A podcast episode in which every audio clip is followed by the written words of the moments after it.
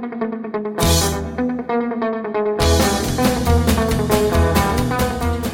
pessoal, muito bem-vindos ao PokerCast de número 55, par de 5. É bom, Marcelo Lanza? É mente, senhor.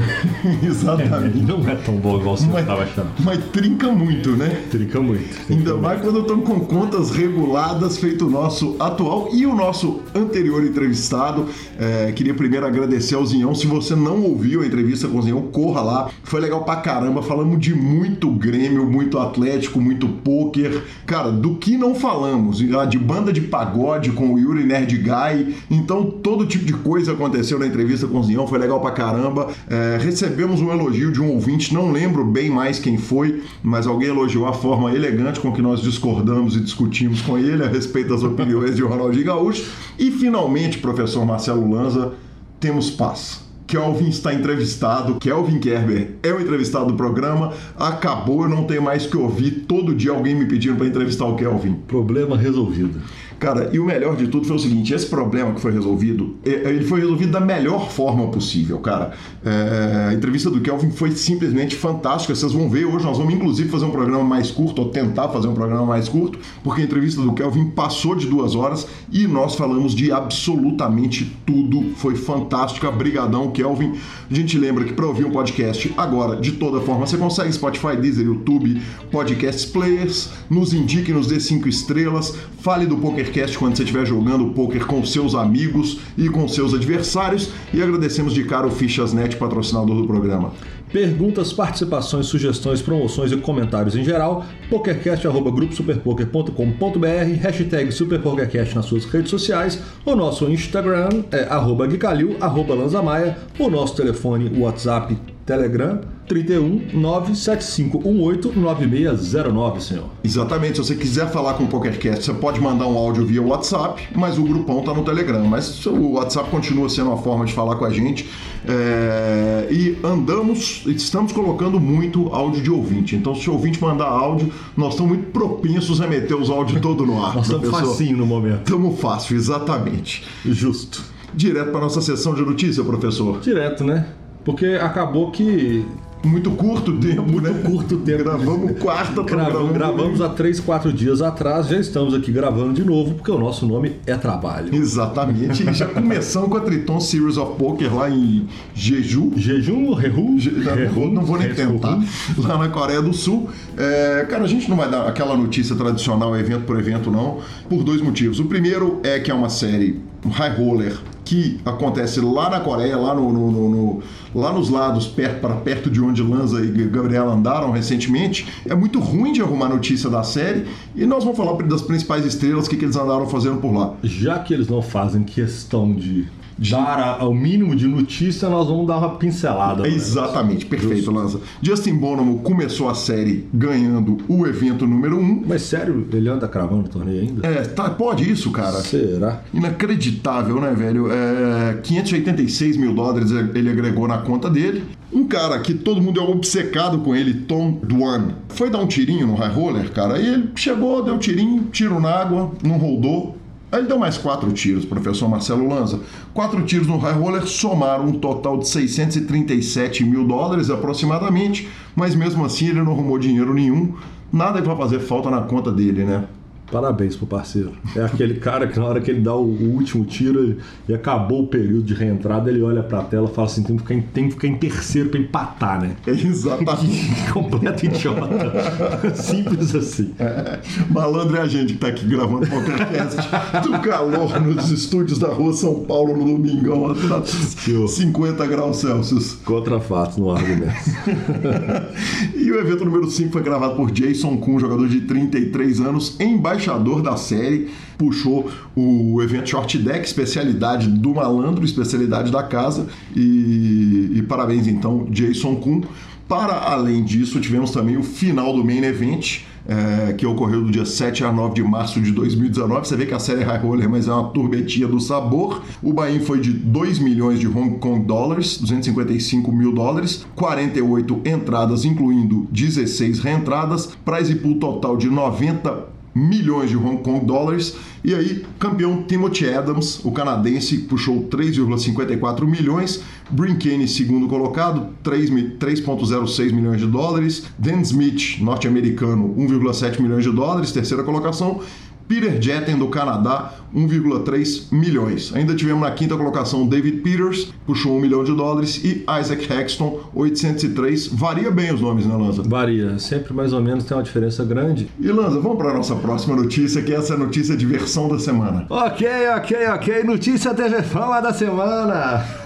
É, Marcelo Lanza, o que aconteceu foi o seguinte, cara. É... O, o, jogador campeão da WSOP, dono de bracelete Justin Perti, espero estar falando o nome dele certo, tweetou uma, um vídeo de uma briga, uma pancadaria lá no Arizona, mandei pra pauta. Ele foi vencedor do, do, do evento de 1.500 dólares, não foi ele brigando, ele simplesmente filmou a briga e botou no Twitter. Marcelo Lanza, botei na pauta, certamente você viu, né? Vi.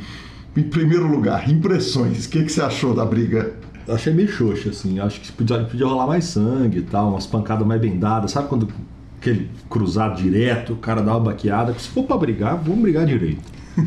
Eu acho, assim.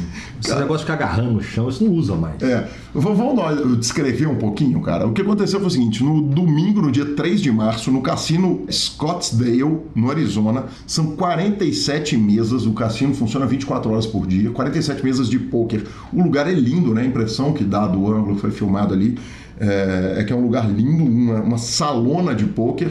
E é um vídeo de um homem passando, gritando o seguinte: I'm not losing, motherfucker. Fuck the dealer. The dealer. E ele vai gritando, ele vai vindo gritando. De repente ele fala alguma coisa, parece que ele fez uma agressão maior.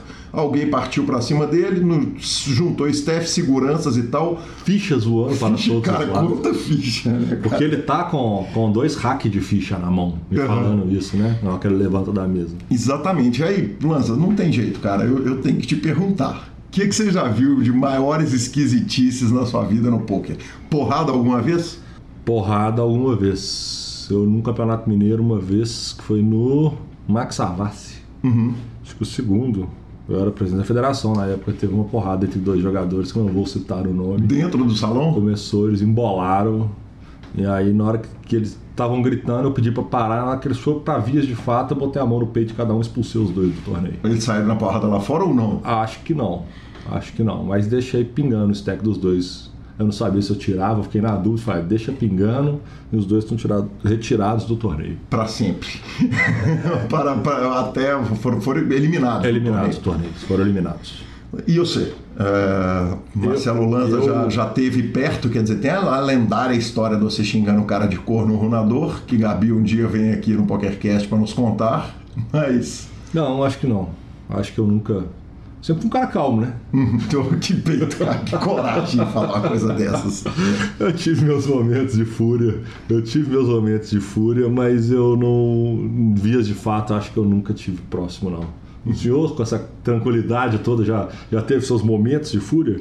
Ô, Lanza, olha, eu, eu adoraria falar não, eu sempre fui super elegante, bacana e bonito na mesa, mas eu estaria mentindo se eu falasse isso. Tem dois, duas passagens na minha carreira de pôquer, as duas aconteceram no Sierra, no clube aqui em Belo Horizonte. Uma foi um cara que, que é um cara que não é querido por ninguém do poker em Minas Gerais, que me deu um slow roll é, eu dei o showdown das minhas cartas, eu estava tipo de top pair com Asi Vala, ele tinha Asi Dama, ele me deu dois minutos de falinha antes de dar um showdown que me ganhou a mão. E, e eu xinguei ele, para ser absolutamente franco, com a intenção de que ele reagisse ao meu xingamento para eu poder bater nele. Nós preparamos para agressão. É, o problema é que você é um cara com as dois metros de altura. E, e ele não respondeu a altura. E a outra tinha sido uma briga por causa de futebol. Você sabe bem dessa história. É uma briga por causa de futebol que depois eu tinha avisado ao cara que eu ia agredi-lo fisicamente. Aí eu sentei no clube um dia ele estava na cadeira atrás de mim, eu fingi que ele não existia para não ter que bater nele, julguei e tal. Na hora que eu fui levantar no break, ele dirigiu a palavra a mim, e... mas eu felizmente mantive a calma, falei com ele, falei, olha, eu devia te bater. Você merecia. É, dada a diferença de tamanho, continua sem falar comigo até o resto da vida. E ele ficou anos sem falar comigo. Hoje em dia eu tenho uma boa relação com ele, porque ele me pegou um dia bacana, me pediu desculpa e tal. E, cara, tá tudo resolvido, não tem mais, não tem mais treta. Então, mas... para quem fala que o Lanza que é o nervoso, quem teve quase duas vezes na vida de fato foi o Guilherme. Pronto, falei. Pronto, falei. Eu falei, né? Tá Exatamente, Lanzinho. Então vamos direto para a nossa próxima notícia, onde se tudo der certo, mais uma vez transcorrerá sem brigas e sem violência. Mais uma vez com aquela direção inenarrável de DC e companhia, está chegando mais um BSOP, senhor. BSOP São Paulo de 21 a 26 de março, naquele lindíssimo WTX Sheraton, aquele lugar que a gente de vez em quando aparece. Cara, eu, você, tá armando um negócio chamado previsões. Previsões, É previsões. É, eu, velho, duas previsões para cada. Duas previsões. Eu começo. Você começa. Eu começo. Caio Rei crava um torneio. Caio Rei crava um torneio é uma boa previsão. É uma boa previsão, não É é? uma boa previsão. Previsão, pre- previsão sua, senhor. Marcelo Mesquil faz duas FTs. Previsão minha. Rodrigo Garrido puxa um troféu de, de, de jogo não holding. De jogo não holding, É. nós temos tipo três eventos. Exatamente. Nove troféus, ele arruma um. No mínimo. É justo. Teremos campeão inédito do main event. Fechado, é isso aí. Sem valer dinheiro algum. Então aí as previsões nossas, Ilanzinha. É, WPT Barcelona, você me falou desse evento, eu não sabia nem o que estava acontecendo. Falei com você, cara, esse evento não tem essa relevância toda, Tem relevância. mas aparentemente a paçoca tá infinita, o dinheiro o- tá total. o jato de dinheiro do, do PIB da Guatemala que tá lá. Então eu sou obrigado a dar falinha índio, Teles, parabéns aos senhores pela paçoca infinita. Eles estão lá rasgando o jogo. Então foi uma notícia mais para que seja uma torcida por eles e uma falinha porque Uma eles falinha merecem. cita para regular. Exatamente. Exatamente. E por fim, o seguinte: o informe de rendimentos de 2018 já está disponível no BSOP. É, live, quem quiser é só acessar lá o Seu BSOP. e-mail. Exatamente, acessa seu e-mail e ou entra em contato com o BSOP, que está lá para você poder enfiar na declaração do imposto de renda. Professor todo Marcelo mundo. o senhor recebeu? Eu recebi firme, né? Que Fortíssimo. homem. Para todo mundo que tem, que teve algum é, é, valor retido pelo imposto de renda no exercício do ano passado, deve ter recebido o e-mail direitinho. Se não recebeu, é só entrar lá que eles resolvem tudo para você, senhor. Aí sim você fica com a palavra do Fichasnet e com a entrevista do sensacional Kelvin. O Fichasnet é o seu parceiro para compra e venda de fichas dos principais sites de poker online.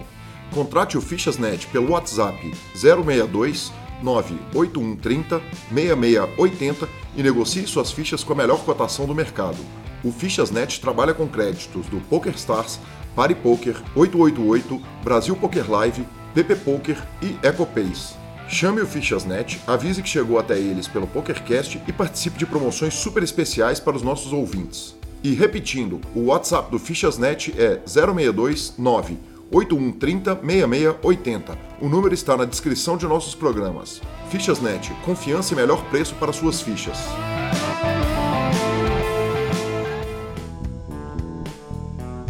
Olá pessoal, é com muito prazer que recebo aqui no PokerCast do grupo Super Poker Kelvin Kerber, o fenomenal menino prodígio. Desde que entrou no poker, todo mundo enxergava como um grande talento. Tem coisa pra caramba pra falar com ele. Muito bem-vindo, Kelvin.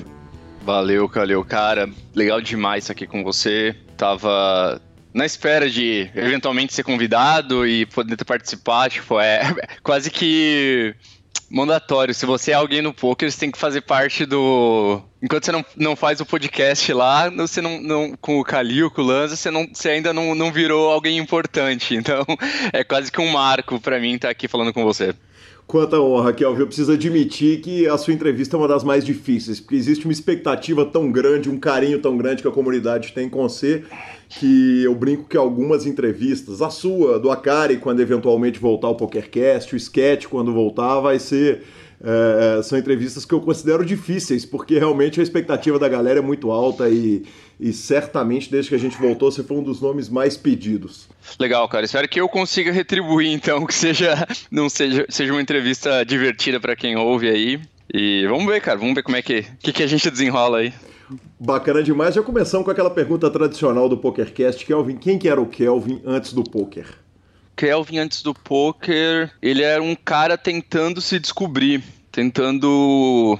Tentando encontrar uma profissão, tentando encontrar uma carreira. É, eu tive muito claro pra mim quando adolescente que eu queria seguir, que eu queria trabalhar com no ramo esportivo, eu tive uma aptidão, eu tinha, sempre tive uma aptidão meio que natural para lidar com outras pessoas, com performance. Eu tinha muito interesse em estar tá trabalhando com treinamento desportivo, não necessariamente o futebol, que é o mais comum, mas qualquer tipo de treinamento. Quando eu saio da, do, do ensino médio, eu entro na faculdade de educação física. Eu parei no segundo semestre por questões financeiras. Depois que eu saí da, da faculdade de educação física, comecei a trabalhar num, num escritório. consequentemente, tentei ir por esse caminho, comecei a faculdade de administração, mas também essa ainda antes, ainda no primeiro semestre, é, também por questões financeiras. E então, assim, sempre fui um cara meio que procurando alguma coisa para fazer, tá ligado? E o poker começou a entrar ali na minha vida, é, ainda, ainda parte nesse processo, meio que nas horas vagas, porque ganhar dinheiro com poker até então era o tópico, né? Eu, tava, eu fazia minhas, minhas coisas, dava meus corre e depois à noite ia lá jogar poker. Até que entrei no Steel Team e daí em diante as coisas lancharam, meio que eu me achei ali.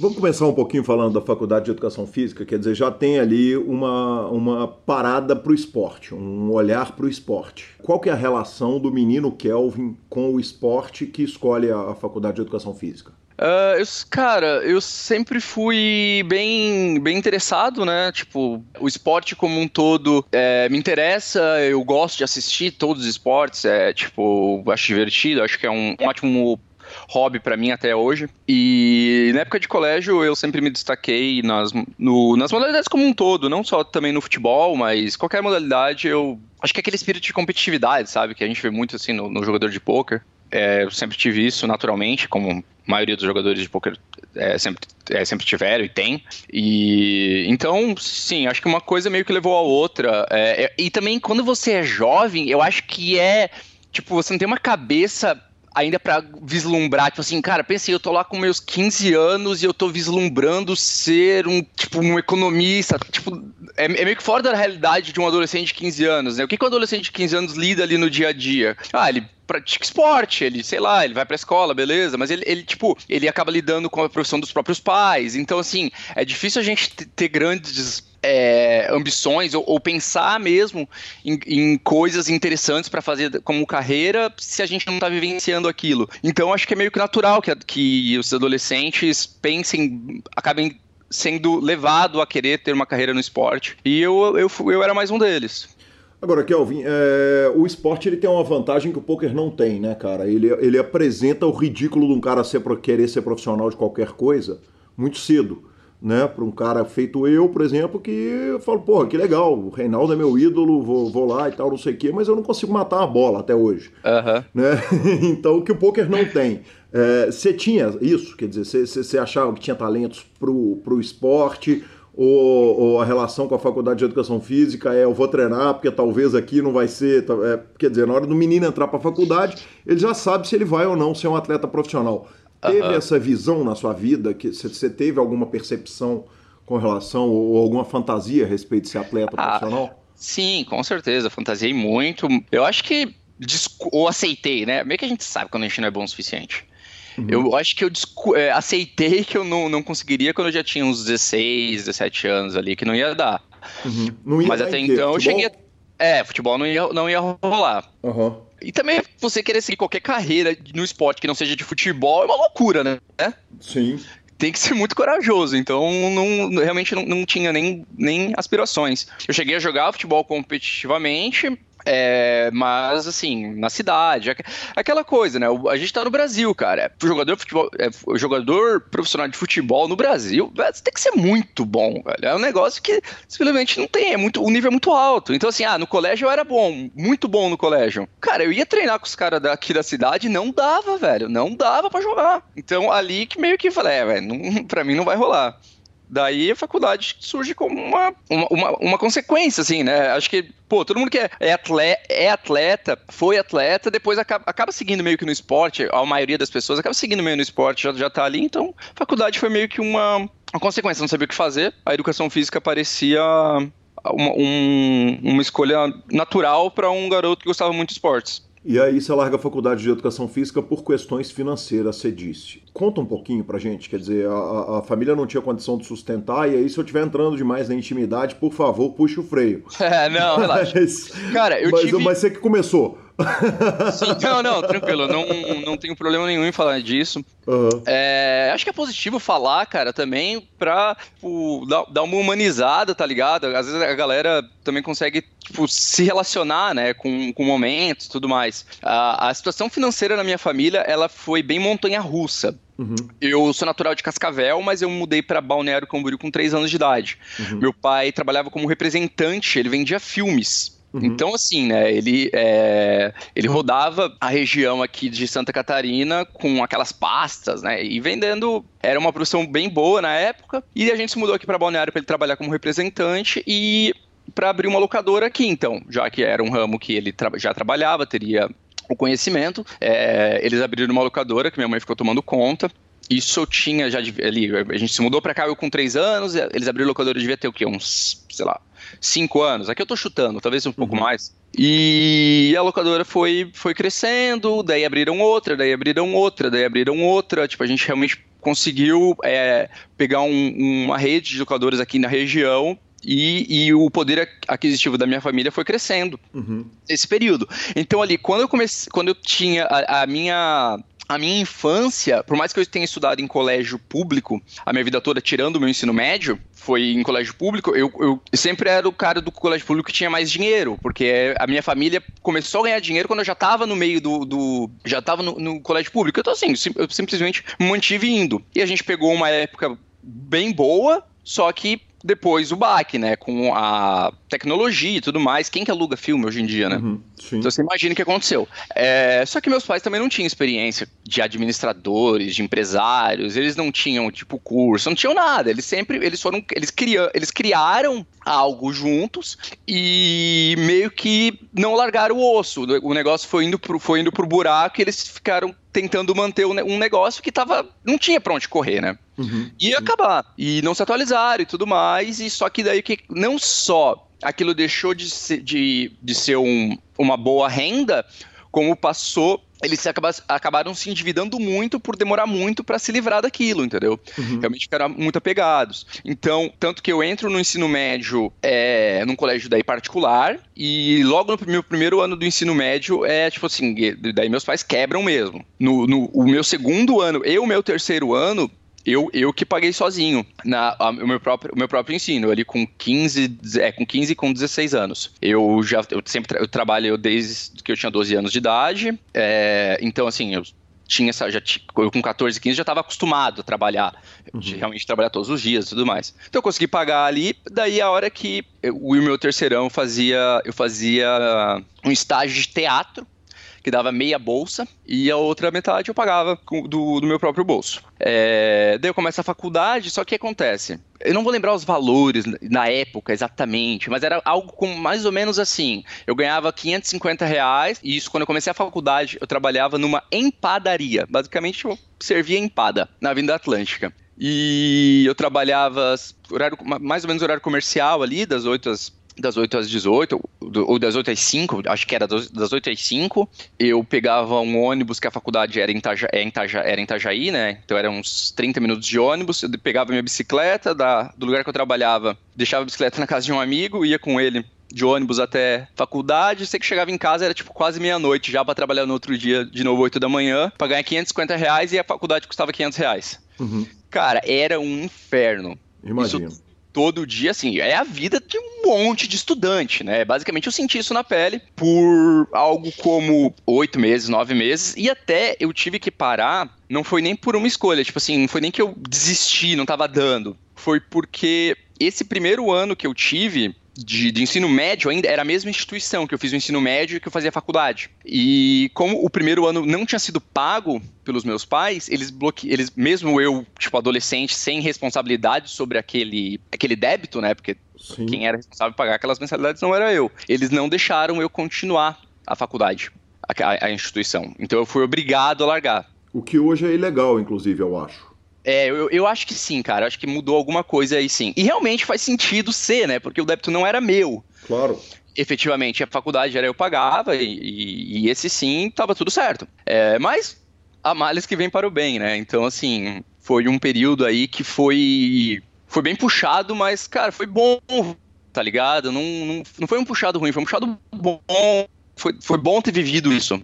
Kelvin, é, eu, eu tento, e, e, e, eu sei que você gosta do, do, do, PokerCast, que você é ouvinte do PokerCast, isso me, muito me honra. E, e eu, a gente tenta manter o PokerCast sempre é, o mais heterogêneo possível. Então tenta pegar o jogador de high stakes, um jogador que joga mais barato, um de live, um de online e tal. Tem uma coisa que eu não consigo, heterogeneidade, se essa palavra existir. Provavelmente o Léo Cansado vai me mandar uma mensagem me xingando e me corrigindo. Que é na geografia, cara. A gente, eu, porra, entrevistei o Caio Rei, entrevisto o jogador do Rio Grande do Sul, entrevisto o Fosteira do Nordeste, é, vou lá em Maceió entrevistar o Ramon, mas o Paraná é inacreditável. E a história que você conta de vida é uma história que é muito típica do Paraná. Quer dizer, é um negócio familiar, a abertura do negócio familiar, é, o, o, o, jovem que trabalha desde os 14 anos de idade, que independente da classe social, na cultura do sul do Brasil, isso é muito arraigado, isso é muito forte. É começar a trabalhar cedo, começar muitas vezes a ajudar os pais, se os pais forem de, de negócios,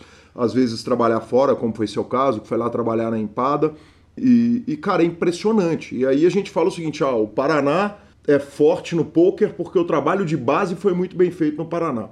Mas eu, eu se fosse chutar, diria o seguinte: talvez a cultura do povo paranaense faça o jovem paranaense ter uma tendência a ser mais adaptável para a vida no jogo. Você acha que faz sentido esse raciocínio?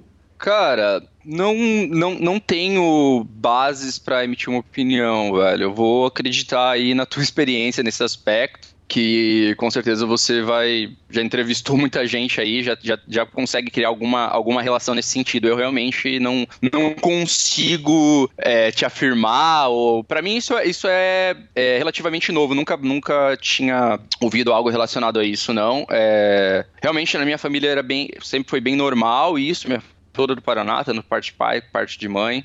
Meus pais começaram a trabalhar muito, muito cedo mesmo, muito cedo. O pai, acho que com 10 anos, ele trabalhou em fazenda e tal, ele ia entregar leite na casa das pessoas, tipo, 6 da manhã, 5 da manhã, sei lá. Então, assim, sempre é acostumado a trabalhar bem cedo mesmo. Então, na minha família, isso é algo bem, bem normal. Eu trabalhei muito cedo, meu irmão, que é dois anos mais novo que eu, trabalhou sempre desde muito cedo também. E é isso. Perfeito. Kelvin, aí voltando à, à, questão do esporte, quer dizer, então você era um cara apaixonado com, com esportes, que tentou jogar futebol profissionalmente, que eventualmente viu que não dava, foi para educação física. Consequentemente, o Kelvin é um cara que assiste muito esporte e aposta em muito esporte? Cara, apostar não, velho. Eu. eu é, é assim, né? É, é, é uma linha tênue, cara. É um negócio que dá para ser bem divertido, né? Tipo, realmente, já cansei de apostar, velho. E acho que realmente os jogos ficam muito legais quando você joga. Mas também já vi muita gente perto de mim sem controle, tá ligado? Uhum. Então, assim, eu não tenho esse risco, mas eu não, não, eu não tenho esse, esse, essa necessidade de estar apostando para conseguir me divertir vendo os jogos. Eu gosto sim, inclusive hoje, já, já até me programei aqui, que hoje tem um, um jogão ali, Lakers e, e, Bucks, então eu sei que meia-noite e meia eu vou estar tá lá assistindo a NBA. E só que acontece, né, cara? A gente meio que perde os domingos, então eu me afastei bastante, sim. Isso até é algo que eu, eu não tenho certeza. Se eu deixei de acompanhar muito futebol porque os principais jogos são aos domingos ou porque o São Paulo tá uma draga desde que eu jogo poker. não fala Eu não tenho certeza. O Rob Gol vai mandar te bloquear, hein? Cara, então assim, porque desde que eu jogo poker tá uma draga, né? Uhum. Então, eu não sei se uma coisa levou a outra ou a outra levou a uma. Mas eu assisto sim, sempre que dá, sempre que dá eu assisto. Quando jogos no quarta também é um dia bom de jogar, então é complicado, mas sempre na medida do possível eu, eu gosto bastante de estar assistindo os jogos. Sim, é, ainda tenho isso como um dos meus passatempos preferidos. Bacana demais. Falando em aposta esportiva, esse cabelo louro é Bet. Aquele cabelo mais louro, quando ele era mais louro de todos, era Bet que você perdeu, pelo amor de Deus, né? Você escolheu. Cara, vou te decepcionar. Teve um dia que eu acordei e falei, cara, eu acho que eu tenho. o tédio faz coisas, né? Você tá ligado?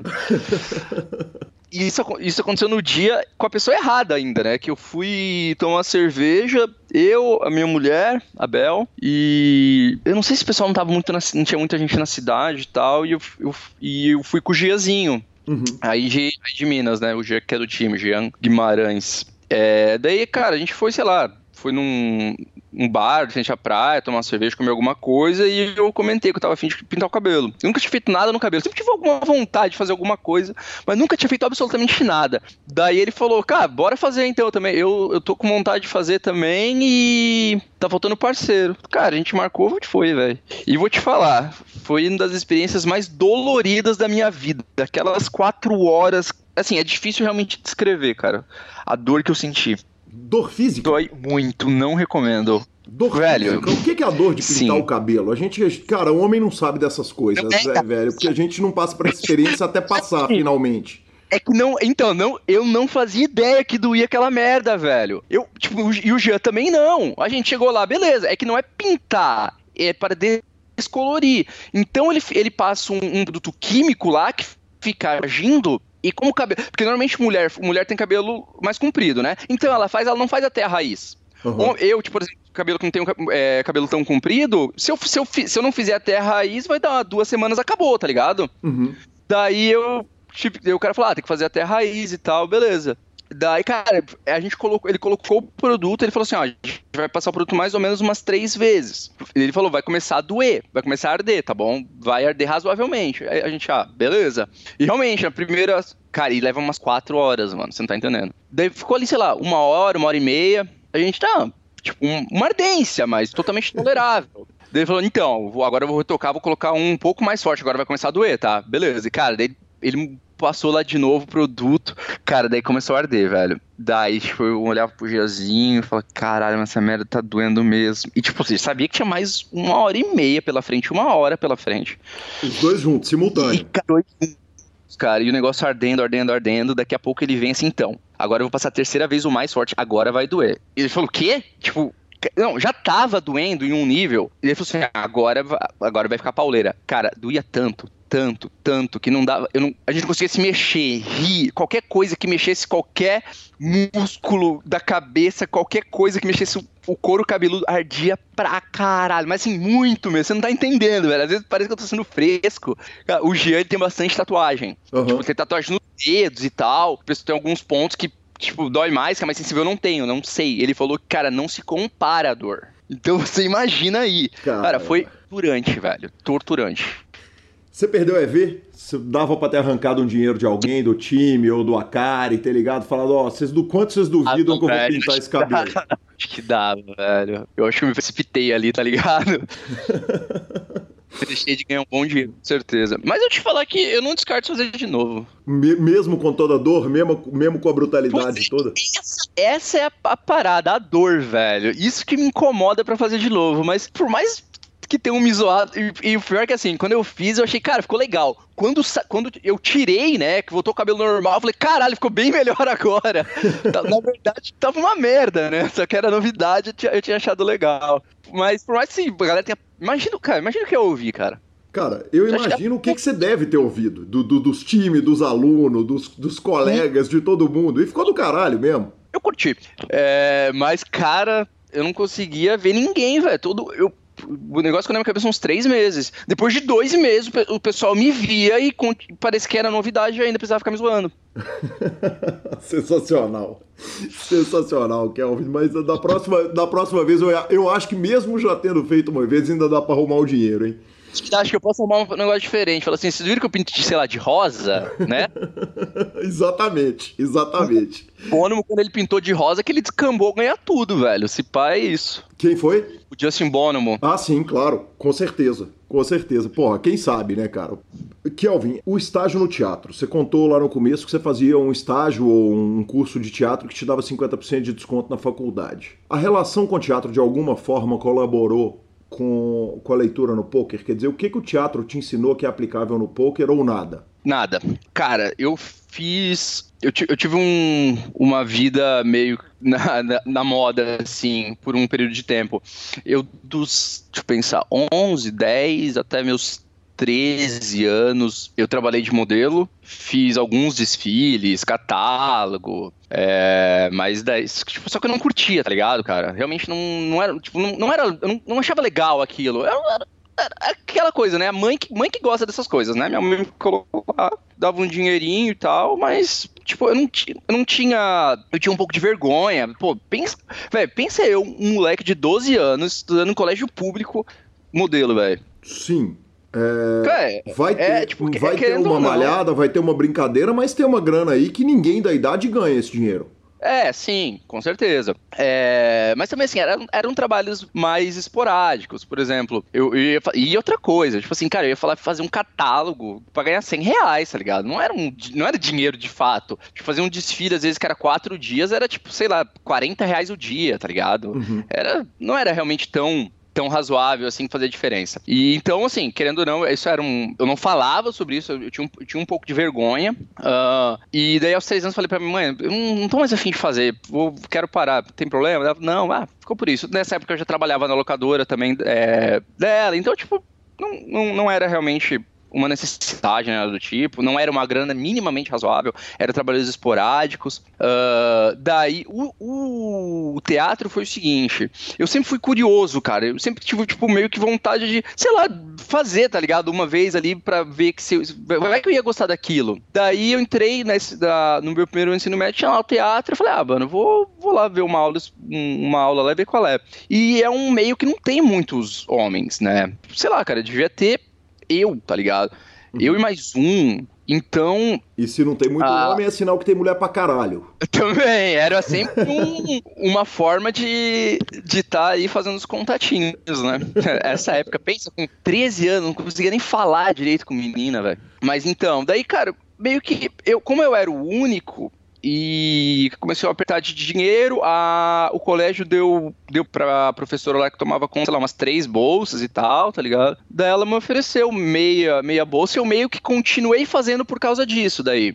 Uhum. Daí eu acabei fazendo, acho que, acho que fiz dois anos. Eu fiz da metade do primeiro ano até metade do meu terceiro ano. Daí no segundo, no, ou na metade do segundo até metade do terceiro com bolsa. Eu tinha uma agenda para cumprir, eu tinha que ir lá, é, cumprir, sei lá, umas seis horas semanais, eu tinha, tinha que participar e. Cara, foi assim, eu achei legal, tá ligado? Era, era um, uma rotina ali que eu tinha que fazer parte é, lá do teatro, aprendi algumas coisas, pô, conheci gente legal pra caramba, fiz, fiz um monte de peça, tá ligado? É, abri apresentação no colégio, isso é legal, tipo, dá uma visibilidade ali, querendo ou não, e você nunca sabe quais os frutos você vai colher disso. Não, eu não colhi nenhum, mas poderia ter sido, poderia ter caminhado por, outra, por, por outro lado e eu ter colhido alguma coisa. É, mas tentando associar isso ao poker, cara, absolutamente nada. E, e pra ser sincero com você, eu nem gostava tanto assim, tá ligado? Era legal, tipo, eu não era apaixonado por aquilo, igual você vê que muitas pessoas que faz, fazem isso mesmo são, né? Elas, as pessoas gostam muito daquilo ali, da dramaturgia. Eu não. Sei lá, era legal. Tipo, eu curtia estar ali, meio que isso. Mas também se não tivesse. O, com relação à carreira de modelo, te incomodava o fato de não, de, é, é de não ser um acréscimo social? Quer dizer, quando você está ali servindo um lanche para alguém, quando você está trabalhando com qualquer coisa, você está agregando alguma coisa na vida da, das pessoas, até no próprio teatro, na verdade, você está trazendo ali é, uhum. um lazer. A questão de modelo te incomodava? Porque é, porque é um trampo que parece que é uma moleza, o cara vai lá, para, tira umas fotos e tal e ganha o dinheiro. Mas não é, tem troca de roupa, para, fica, espera quatro horas, espera o fotógrafo, Sim. não sei o quê. É... O que, que te incomodava? O que, que era o ruim de ser modelo?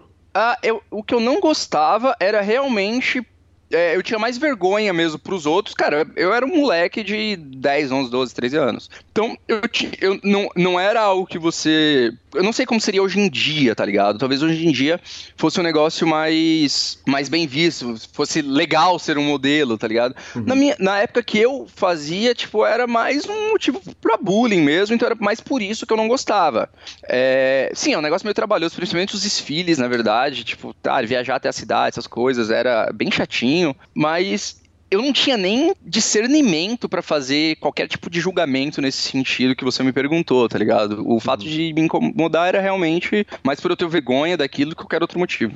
E, e aí é um bullying, estudando numa escola pública, que, que nem sempre o diretor tá ali colado e tal. Ah, sim. Ah, e, e, e, a gente viveu, você é mais novo que, que eu um tanto, mas a gente viveu numa geração diferente, em que se sofria bullying e verdade seja dita, o maior batia no menor, e aí o que estava no meio Sim. batia no menor, e meio que aquilo ficava por ali mesmo. É, é, Você foi vítima de, de, de, de, de- mais bullying do que a cota normal da geração ou não? Ah, não tenho. Não, não tenho certeza para te. Porque assim, é, talvez sim, talvez não. Eu, tava, eu acho que eu tava meio que ali na linha, tá ligado? Acho que um pouco mais, vai. É, eu sou pequeno, tá ligado? Então, ou pelo menos um pouquinho. Não sei, na verdade eu não sou pequeno. assim, meu- meu- minha altura é média. Tenho 1,73. É, mas era um pouco abaixo, acho, da média da, da turma, então mais magrinho também. É, mas, cara, acho que a minha relação no- nos colégios sempre foi ok, né? Acho que ninguém um grandes, grandes memórias do tempo do, do ensino fundamental ali, né? Ninguém vai lembra com aquele carinho. Lembra talvez com um lado mais nostálgico, beleza, mas tipo, caralho, saudades daquela época, não, né? Então, é, é o que você falou, cara, rolava muito, mas eu acho que os alvos eram, eram outro, outros perfis mesmo. Bacana. É, Kelvin, e aí, no meio do, do, do, do processo, voltando agora lá para frente, é o seguinte: começa a educação física, para a educação física, começa a administração, para a administração. Nesse meio tempo, aqui na minha pesquisa, surgem 4 dólares de um, free roll, que é o primeiro Hum. dinheiro que você ganha. É, e Isso. tem, porra, a gente ouviu todas essas histórias. Do Caio Pimenta, que vendeu a coleção do Harry Potter e não podia quebrar porque não ia conseguir mais dinheiro e tal. Conta a história dos 4 dólares. Ela é 100%, é aquilo. Ela é o primeiro depósito que faz virar a semente da É. parada toda? É, velho. É, essa época eu tava trabalhando já na, na ótica, eu trabalhava no, no escritório. E, enfim, eu trabalhava no horário exatamente comercial, segunda a sexta, 8 às 18 ali. E daí eu jogava sempre à noite quando chegava em casa. Na verdade, aí, aí eu já tava jogando, calma, antes, quando eu ganhei os 4 dólares. É, eu participava. Aquela época era a época ainda que o que bombava era o Orkut, né? Sim. Como é que o poker chega na sua vida? Te interrompendo, Isso. te interrompendo. Isso. Então, daí eu participava de algumas comunidades no Orkut, aí vem meu nick, Futebol Paulista Rivalidade. Uhum. Eu criei meu nick através dessa comunidade. Eu criei, eu comecei a jogar poker através dessa comunidade de futebol. Pareceu uma boa ideia na- quando eu criei meu nick colocar FAR. e eu acompanhava bastante tênis na época também. Daí, pá, os caras eram não tem muitas pessoas que acompanham tênis, né, cara? Então eram poucas pessoas ali, era um grupo. era- Eu, como eu trabalhava na frente do computador, eu acabava passando muito tempo na. na ficava meio que matando o trabalho ali, tá ligado? Uhum. é, no Orkut por um, por um período. E, cara, daí até que falaram lá, ah, va- vamos fazer um torneiozinho aqui pro pessoal que joga poker na comunidade. Só que na época não, não existia os home games no Poker Stars. Você lembra, né? Sim. Tinha que alguém, alguém tinha que criar o torneio e o, e o, torne- o valor mais barato era de um dólar. Não dá pra criar free roll também Uhum. tinha que ter valor. Daí criaram, daí que, assim, um cara, um cara que era da comunidade tinha ganhado um torneio lá e ele ia dar um dólar pra todo mundo pra jogar. Daí deu seis pessoas, eu acho, Uhum. a- o torneio. Ele mandou um dólar pra cada um, eu peguei os quatro, e assim, eu sabia jogar daquele jeitão, né? Sabia as regras ali, eu jogava, já tinha jogado um monte de free roll, só que eu não vinha jogando poker há muito tempo. Cara, eu ganhei e deu 4 dólares Uhum. campeão. Falei, pô, agora tem um dinheiro real. Eu devolvi o, o, o um dólar pro cara que me mandou. Fiquei com um, 2,90, exatamente. E eu falei, ah, cara, vou ver qual é agora isso aqui, né? Agora ficou sério o bagulho.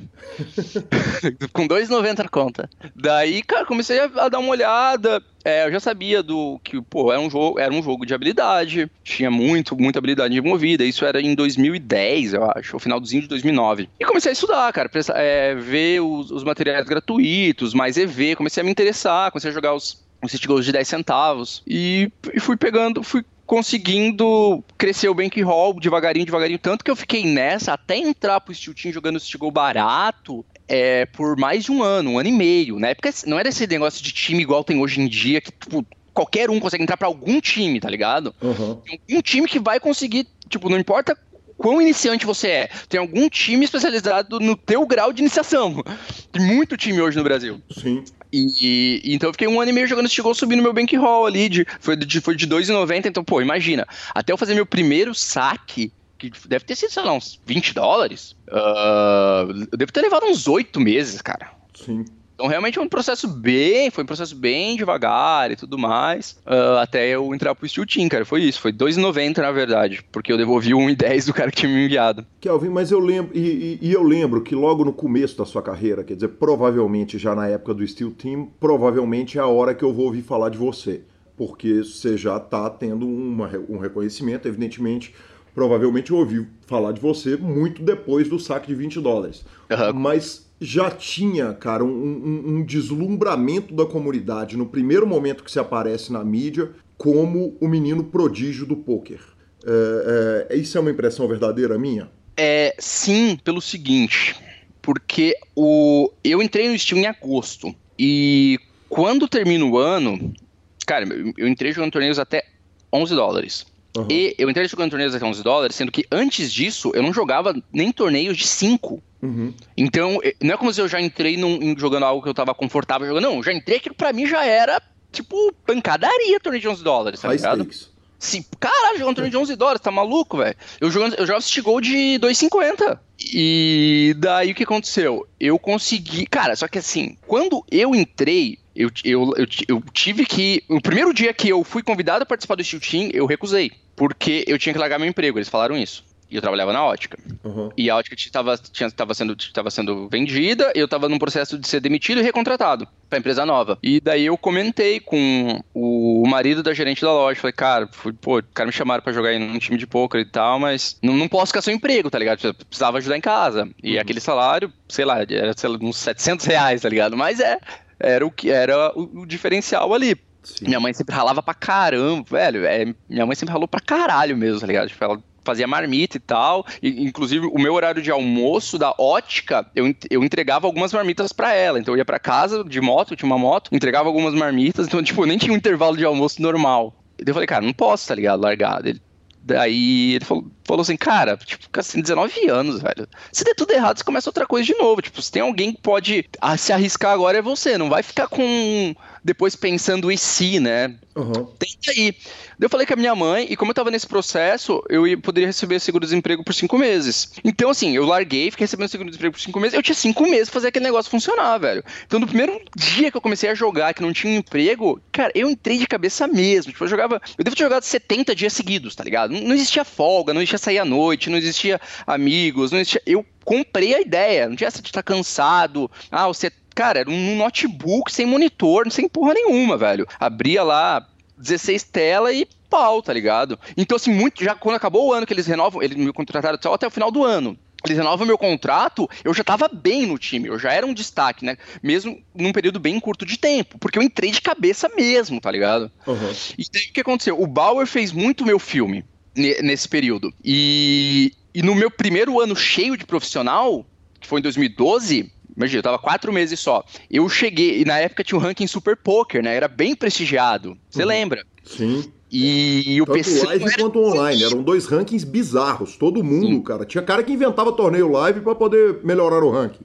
Cara, era, é, cara, aquilo era um status real, tá ligado? Uhum. E o Peçanho era. Não tinha como ganhar do Peçanho. Sim. Daí esse ano, cara, eu entrei de cabeça e foi assim, uma batalha batalha, velho. Eu, ele e o Alex Gelinski, cara. E o Gelinski ganhou esse ano, inclusive, esse ranking. E, velho, aquilo, eu consumia aquilo, aquilo era o que me movia realmente. Só que então o que aconteceu?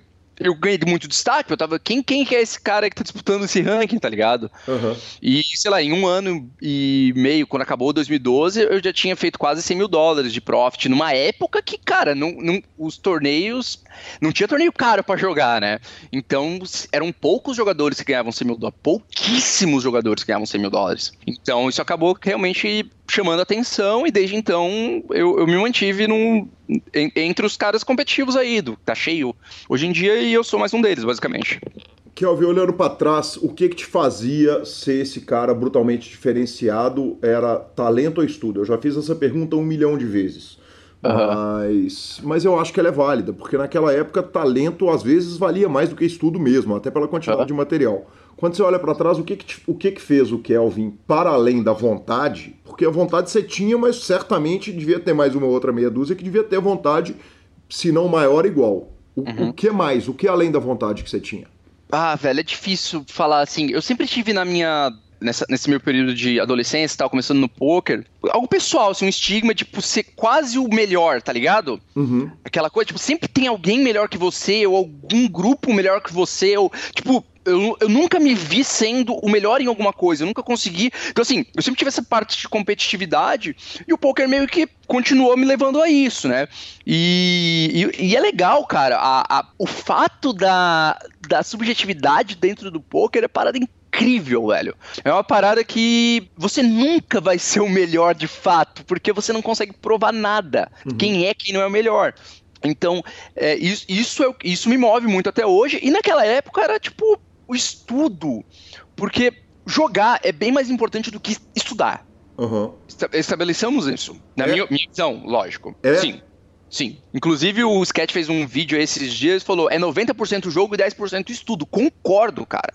É isso mesmo. É, eu, eu não recomendo, por exemplo, o pessoal do time assistir dois vídeos seguidos antes de grindar no meio. Se assistir um vídeo, você tem que jogar. Senão, uhum. você só assistiu, vai passar batida, entendeu? A não ser que seja algo, alguma teoria, alguma teoria bem específica, aplicável e ponto final, porque senão tudo é subjetividade. Se você não está aplicando aquilo lá, você não está compreendendo de fato o que você aprendeu. Ah, tô aprendendo a CBTA tais boards. Como que você. Como é que, você precisa viver aquilo agora, tá ligado? Senão fica, fica só uma teoria que você não tem muita certeza. Quando aplica, quando não aplica aquilo. Então, tá, tem que jogar, velho. E eu sempre joguei muito. É, hoje em dia, os times são muito profissionais, né? Naquela época não era tanto assim. Então, a gente meio que tinha que correr atrás das paradas. Claro, o João Bauer era muito bom, o Evandro muito bom, o Diego Kipp, esse pessoal é, é, era muito bom, mas não tinha uma base teórica por trás. A gente meio que ia discutindo a mão e a gente fazia o que fazia sentido, né? Uhum. Então, assim, o que, que me fez explodir, chegar, chegar num nível alto rápido, cara, foi tipo volume de trabalho mesmo. Foi de sentar a bunda na cadeira e ficar jogando pra caralho todo dia, sem parar, mais do que ficar, tipo, aprofundando em uma teoria. Eu fui aprender, eu, eu cheguei a jogar high stakes, cara, sem fazer estudos de teoria, basicamente, só porque eu conhecia tanto que todo mundo fazia que eu sabia como reagir. Uhum. Mas é óbvio que o jogo foi ficando tão difícil que daqui a pouco isso não era mais o suficiente. Você precisava de uma, de uma base teórica por trás. E aí foi. Aí sim eu, come, eu comecei a estudar poker de fato em 2000 com, com samba. Uhum. Antes do samba, é, é, a gente, eu achava que eu estudava. De fato, não, não estudava, de fato, tá ligado? Tipo, eu achava que aquilo era estudo. Era até certo ponto, mas era meio que muito achismo. Uhum. Não chegava a, a resposta, tipo assim, ah, acabei de. Tipo, hoje eu consigo pegar uma qualquer mão e te dar uma resposta da melhor forma de jogar ela. E não tem conversa. Lembra que tinha muito estilo de jogo que você falava antigamente, Calil? Sim, claro. Esse cara é tight, esse cara é loose. É, ah, eu prefiro jogar a mão assim. Daí outro cara dava opinião, ah, eu prefiro jogar assim. Ah, os dois podem ser. Tinha muito isso, não tinha? Nas tinha, conversas? Tinha. Hoje em dia você não vê mais espaço para isso. Não, tipo, cara, a gente tem que chegar na conclusão da mão. Não tem essa de eu, eu penso uma coisa e pensa outra, tá ligado? Não existe duas maneiras de jogar a mesma mão. Existe uma maneira. E aí, a gente vai ter que descobrir qual é. Naquela época, meio que. Então, assim, eu achava que eu estudava poker, eu meio que não estudava, né? Eu ficava conversando sobre poker. Uhum. E claro que isso faz a gente evoluir, isso é uma maneira de estudo, sim. Vou deixar claro. E das melhores. Mas pensando assim, ah, estudo teórico, é, realmente descobrir a melhor, as melhores linhas, descobrir como jogar as mãos de maneira perfeita, aí eu vou colocando aspas, não perfeita, né? Uh, isso é algo bem recente. Então, tipo, não foi estudando que eu, que eu fiquei bom naquela época, foi simplesmente jogando mesmo. O que faz uma mão ser resolvida é, é, essa afirmação sua, só é possível jogar uma mão de um jeito, o que resolve qual é o jeito é o solver? Então, é porque o, o poker é um jogo de diversas variáveis. Nem sempre você tem todas as variáveis. Uhum. Então, quando você não tem toda. O que pode gerar eu achar uma coisa e outra pessoa gerar, achar outra coisa é uma variável que a gente discorda. Uhum. E realmente, você não tem como saber todo, é, de fato qual é a variável tá certa. Por exemplo, você vai estabelecer um range. Se eu penso uma coisa e você pensa outra, uhum. pro range do cara, como que eu vou saber se eu tô certo ou se você tá certo do range do cara? Só o cara vai poder nos falar Sim. isso, né? Então, assim, eu acho uma coisa e você acha outra coisa. Agora, partindo do pressuposto que você tem as variáveis, ou mesmo que você não tenha certeza de uma variável, você vai, você vai ter que fazer, ah, com essas informações aqui, essa é a melhor forma de jogar a mão. Agora mudou uma variável. Ah, não, não, beleza. Se essa variável muda, realmente é, essa outra maneira é a melhor maneira. É, então, sim, a, me, a, gente pode discordar da melhor maneira de jogar uma mão, porque a gente vai discordar de uma variável dela. Uhum. Se a gente concorda, tipo, não tem, não, a gente não consegue, nem antigamente, ah, eu prefiro jogar essa mão, eu prefiro dar all-in, um cara da Raze, eu prefiro dar win com essa mão, não, eu prefiro dar flat. Ah, não, beleza, as duas opções são ok. Não, não tem, não tem isso. Uma opção é melhor que a outra. É, então, por exemplo, isso é um cenário simples que a gente consegue descobrir qual a melhor opção, então, e não tem muita conversa. É, e hoje em dia a gente consegue é, pelo menos, cara, é a forma que a gente trabalha no Samba, tá ligado? É, não tem espaço para duas, duas maneiras, a não ser que realmente duas opções são tão próximas entre qual a melhor. Tipo assim, ah, entre essa opção e essa, essa opção, o, o EV, né? O lucro esperado da jogada, dessa jogada ou dessa jogada é tão próximo uma da outra que tanto faz. Isso uhum. acontece, realmente. Uhum. Daí a gente não, não, precisa ficar gastando muita energia querendo descobrir qual das duas é melhor, porque é próximo. Mas a gente vai gastar nossa energia em coisas que são mais importantes. Isso sim, isso, isso acontece. Agora, se for para dissecar uma mão, por exemplo, vai ter sempre uma maneira só de jogar ela e não tem conversa. Kelvin, você falou que 90% do, do, do, do saber poker é jogando. Esse 90% que é jogando, existe quando a gente joga futebol, a gente vai acompanhar o início de temporada, começo de Libertadores. Quer dizer, tô querendo evitar falar de futebol com você, porque sei que você tá sofrendo pra caramba. Tá doendo, tá doendo. É, não, você ainda falou Libertadores. Eu tô me sentindo espancado aqui. E, e, olha que tenho boas lembranças contra o São Paulo da Libertadores, se bem que acho que a única. Não comparar boa... mesmo? Eu acho que a única boa lembrança que eu tenho contra o São Paulo é daquela Libertadores. Nunca mais ganhamos outro mata-mata do vocês, pelo que se bem me lembro, mas. Só teve mais um também. Teve o 77 que vocês são campeões em cima Sim. do Atlético e o Atlético invicto, né? O primeiro, primeiro vice-campeão invicto da história do futebol. Tem a questão do tempo de bola. Quer dizer, o cara que tem o começo de, temporada, o jogador volta com o tempo de bola alterado, a, matada do jogador que está no meio da temporada é diferente da do jogador que está começando a temporada. No poker tem isso, quer dizer, você tira férias, você volta esquisito? É, você volta lento, cara. Tipo, lento, isso sim, isso rola. É meio que vai, leva um tempinho até você. O teu cérebro voltar a pensar naquela velocidade, tá ligado? Acho assim, se você abrir uma tela, não vai fazer diferença. Mas o que eu sinto é, por exemplo, pô, vou. Não precisa nem ir longe, vou pra um live e volto. Cara, abri as nove telas, eu já tô perdidinho.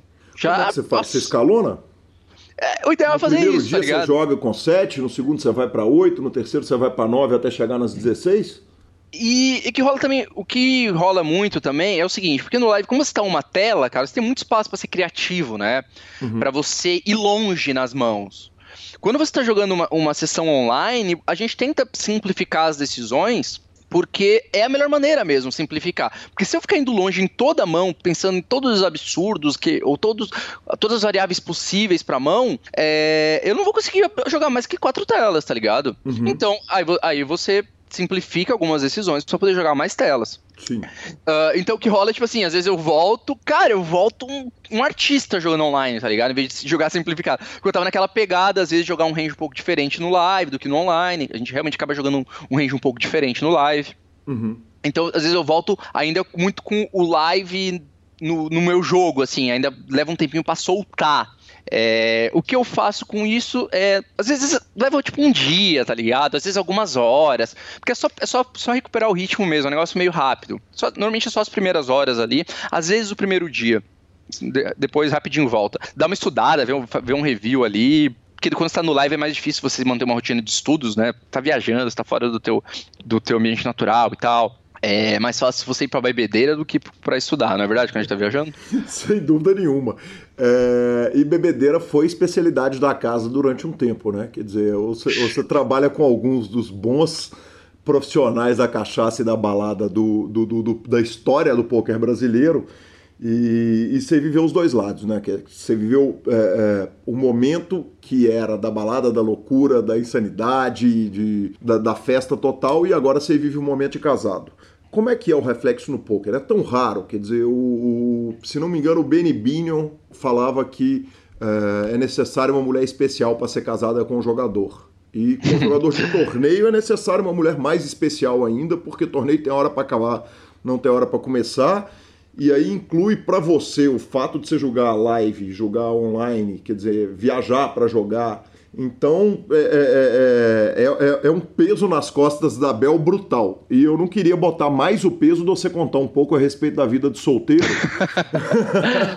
Apesar de saber que tem histórias maravilhosas que poderiam ser contadas e que não serão, mas, mas esse comparativo do do Kelvin casado com o Kelvin solteiro, eu queria que você fizesse um pouco no que diz respeito ao jogo. Uhum. Assim, é, mesmo agora que eu, a, gente, a gente tá, a gente vai fazer cinco anos. Quando eu comecei a ganhar dinheiro, eu, eu tava num relacionamento, eu terminei, e foi bem na época que eu tava começando a ganhar dinheiro. Porque, cara, às vezes parece que a gente, que tipo, o cara ganha mais do que ele ganha de fato, né? Cara, esse período ali que eu falei, ah, eu ganhei 100 mil dólares no primeiro ano. Cara, eu não vi um puto, cara, jogar por 25%, velho, pensa. Era, quando eu comecei realmente por conta, que o time começou, comecei a ter uma vida financeira estável, falei, cara, agora eu vou destruir balneário. Fiquei solteiro, passou duas semanas eu conheci ela, velho. E a gente tá junto desde então. Então, assim, eu realmente não vivia essa vida solteiro, já com um pouco mais de grana, mas a gente sai muito, a gente sempre foi muito pra festa juntos e tal. Então, mesmo com ela, cara, eu, eu curti muito era quase. Não era uma vida de solteiro, porque eu não tava solteiro, mas é, eu fui para muita festa com ela aqui em Balneário, explodi muito aqui com ela em Balneário. E, tipo, sei lá, nesses BSOPs da vida, mesmo que a gente. É, porque a gente acaba não indo pra balada, né? É difícil isso. Uhum. Mas, cara, só de estar tá ali com os caras, tipo, com o pessoal, ficando ali no lobby do, dos hotéis ou na, na, área dos torneios, pô, bebendo uma e tal, é, é, é bem melhor que uma balada, né? Na verdade. A Bel acompanha? Ela vai para os torneios? Não. Não, porque ela é médica. Ela uhum. se formou na metade do ano passado. Então, quando a gente se conheceu, ela já estava na faculdade. Cara, aí você imagina a faculdade de medicina. Na verdade, a gente não imagina, cara. É um inferno. Um inferno. E então, assim, cada um tem sua rotina. Ela, a rotina dela também é bem puxada, a minha é bem puxada. A gente tem alguns dias que a gente meio que separa para ficar juntos. É, algum dia da semana à noite e sábado, sempre. E a minha vida é, sou solteiro e com ela não, meio que não mudou. Porque quando eu tava solteiro, eu, tá, eu não tinha dinheiro. Foi na época que eu tava, tipo, de cabeça no jogo. Kelvin, mas deixa então, eu te interromper aqui.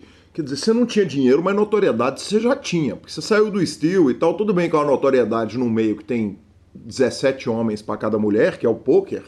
Mas você já tinha uma notoriedade, quer dizer, você já estava aparecendo na mídia, já, já, né, já tinha o print do Super Poker ali para jogar na balada.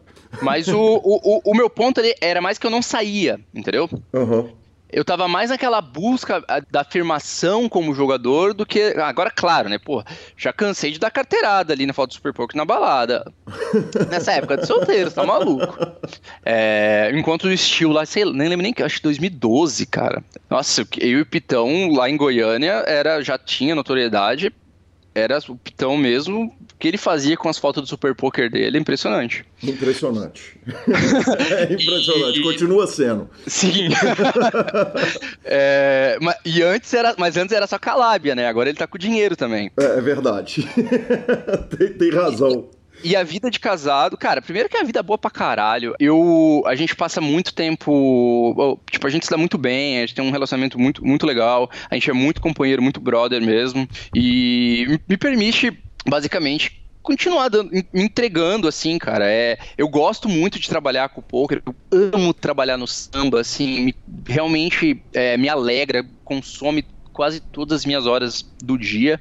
E tá louco, se eu fosse solteiro, Olha, eu tenho com certeza a minha carreira estaria bem atrasada, cara, nesse momento. Porque eu gosto bastante aí da festa, de sair, de, de resenha. Então, é, a Bel me salvou, eu acho, de estar tá bem atrasado aí na minha carreira.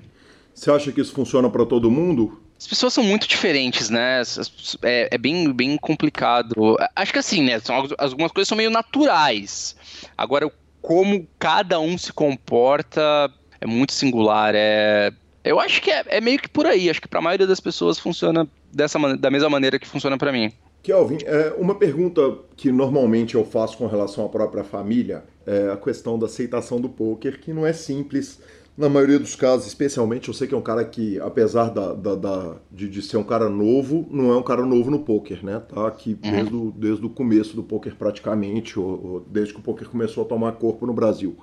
Já é difícil a aceitação nas nossas famílias. E, e na aceitação da esposa da família, da esposa médica, quer dizer, que escolheu uma profissão tradicional, é, e casa com jogador de pôquer? Foi super tranquilo, foi super ok? Porque, Não. porque é muito fácil entender que o Kelvin é um puta cara trabalhador pra caramba, empresário do jogo, além de jogador e, e um monte de qualidades. Mas eu imagino que lá não deve ter sido tão simples. Não, foi bem, bem complicado. É, na minha família foi mais tranquilo. Cara, fudido por fudido, vamos tentar poker. Meio que não era essa na, na época na minha família.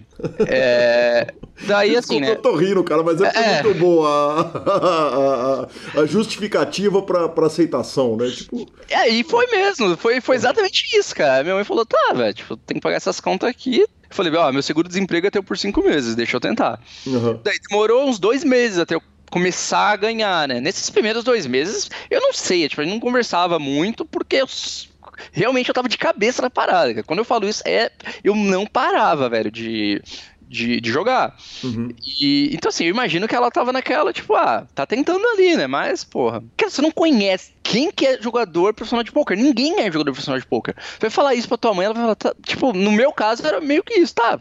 Foda-se, tá ligado? Tipo, tenta aí, né? Aham. Depois você vê o que você vai fazer. Então, daí começou a ganhar dinheiro. Ah, beleza. Então, que bom, né? Meio Aham. foi por aí e as coisas foram fluindo naturalmente. É, na família da, da Bel foi mais bem mais complicado. O pai dela, não, os pais dela são separados. É, o pai dela não, o pai dela, tipo, bem legal, tipo, achou bem legal e tal, curtiu bastante, ficou bem interessado. Eles jogava pouco, assim, sabe jogar, essas coisas, e ficou interessado e tudo mais. Ele também mexe bastante com investimento financeiro, ele é empresário, enfim, é uma cabeça mais aberta e achou bem legal. A mãe dela, não. A mãe dela ficava bem, bastante incomodada, bastante incomodada mesmo. É, eu tenho uma história bem legal.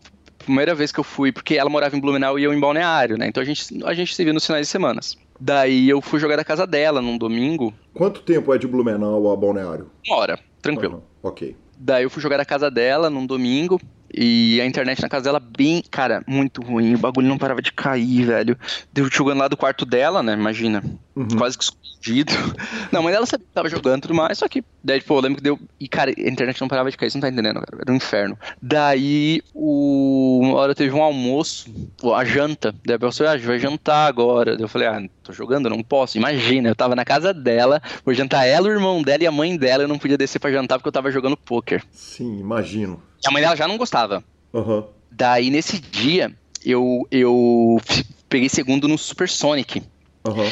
Hoje em dia, isso foi em 2014. Dois- é, 2014. Hoje em dia eu sou bem mais, tipo, bem mais contido e. Mas, cara, é tipo. É um torneio de perturbo. É ruim pra caralho, mano. E, Aham. Velho, eu não podia falar um ai, cara. Tipo, eu usar um gigante, o caralho. Não podia comemorar, não podia fazer nada. Só ficando quietinho. Daqui a pouco eu peguei segundo, eu, tipo, naquele êxtase, tá, tá ligado? Tendo que ficar quietinho. E, e foi bem legal que, bem no som, pensando de perturbo, se a internet ficar caindo, eu tô fudido. E Aham. bem, bem nesse período de tempo não caiu a internet nenhuma vez. é, mas foi. E na época foi meu segundo maior resultado. Isso aí eu não podia comemorar, de ficar quietinho lá.